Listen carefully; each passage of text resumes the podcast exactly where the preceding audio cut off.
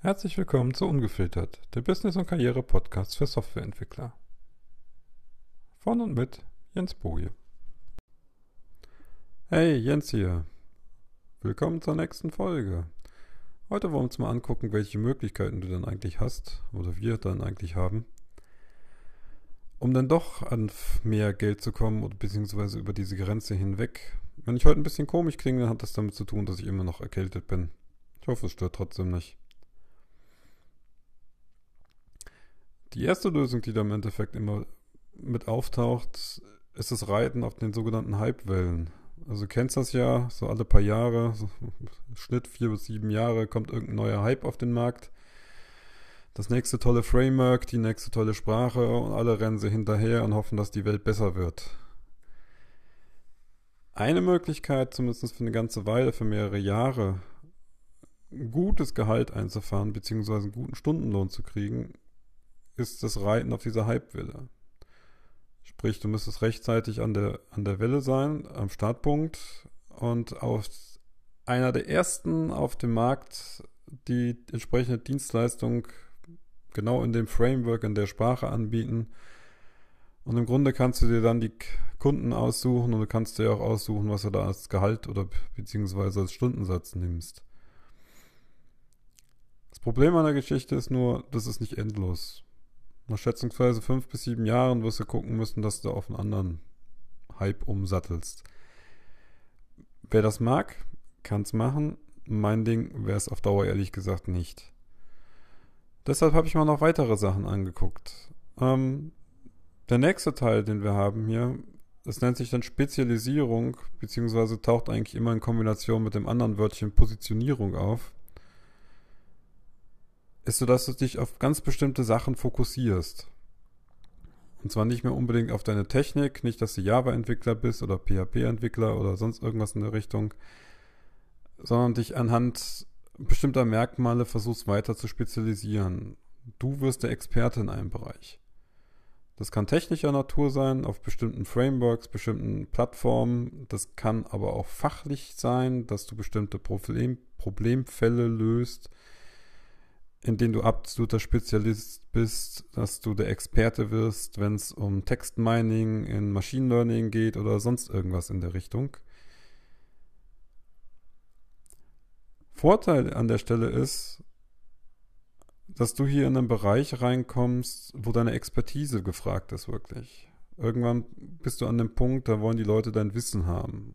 Und dann bist du nämlich genau den Schritt gegangen, dass du jetzt eigentlich dein Gehirn verkaufst und nicht mehr deine Hände.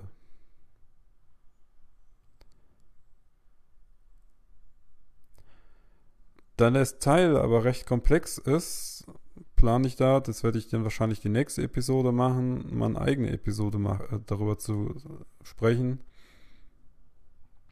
welche Möglichkeiten du dann konkret hast zum Spezialisieren. Für jetzt behalte es mal im Hintergrund, dass es ein Ausweg für dich ist, aus dem Glasdeckel mit den Gehältern, Stundenlöhnen oder wie auch immer, was es für dich dann entsprechend ist, je nachdem, wie du unterwegs bist.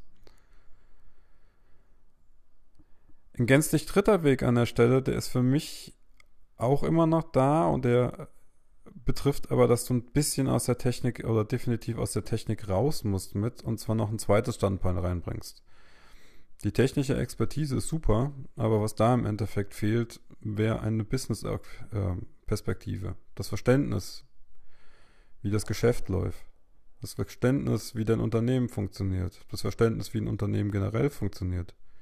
Wie machen die Geld? Wie erwirtschaften die Geld?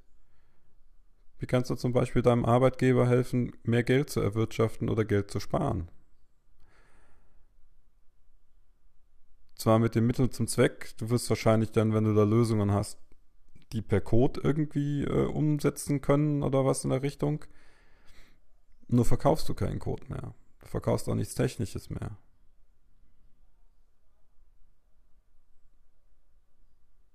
Du bist zwar quasi so in dem Bindeglied zum, zum Business hin, zwischen, zwischen Technik und Business.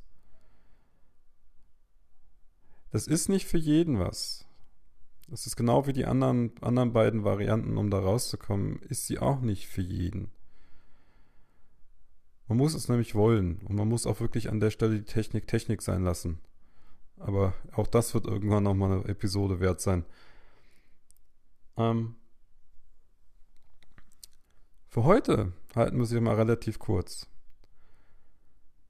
Du hast die Möglichkeit, da rauszukommen, entweder über die Hypewellen, sprich, du bist Vorreiter auf Trends. Die zweite Variante ist, du spezialisierst dich und positionierst dich dementsprechend auf dem Markt, dass du der Experte für Thema X bist. Welche Möglichkeiten da noch kommen, sind in der nächsten Folge drin. Oder, und das ist Episode, äh, das ist Punkt Nummer drei. Du erweiterst dein Wissen und deine Fähigkeiten auf die Business-Seite. Wenn du nämlich Business mit deinem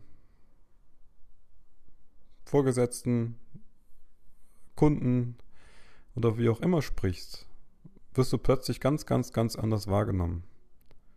Und damit gehen auch die technischen Limitierungen, oder sagen wir so, die Limitierungen, die durch die Technik entstehen, auf dein Gehalt weg.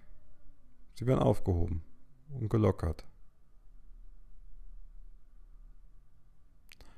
Aber so viel zu heute. Guckst du die Sachen mal an, denk mal drüber nach und wir hören uns nächstes Mal weiter mit dem Thema Spezialisierung.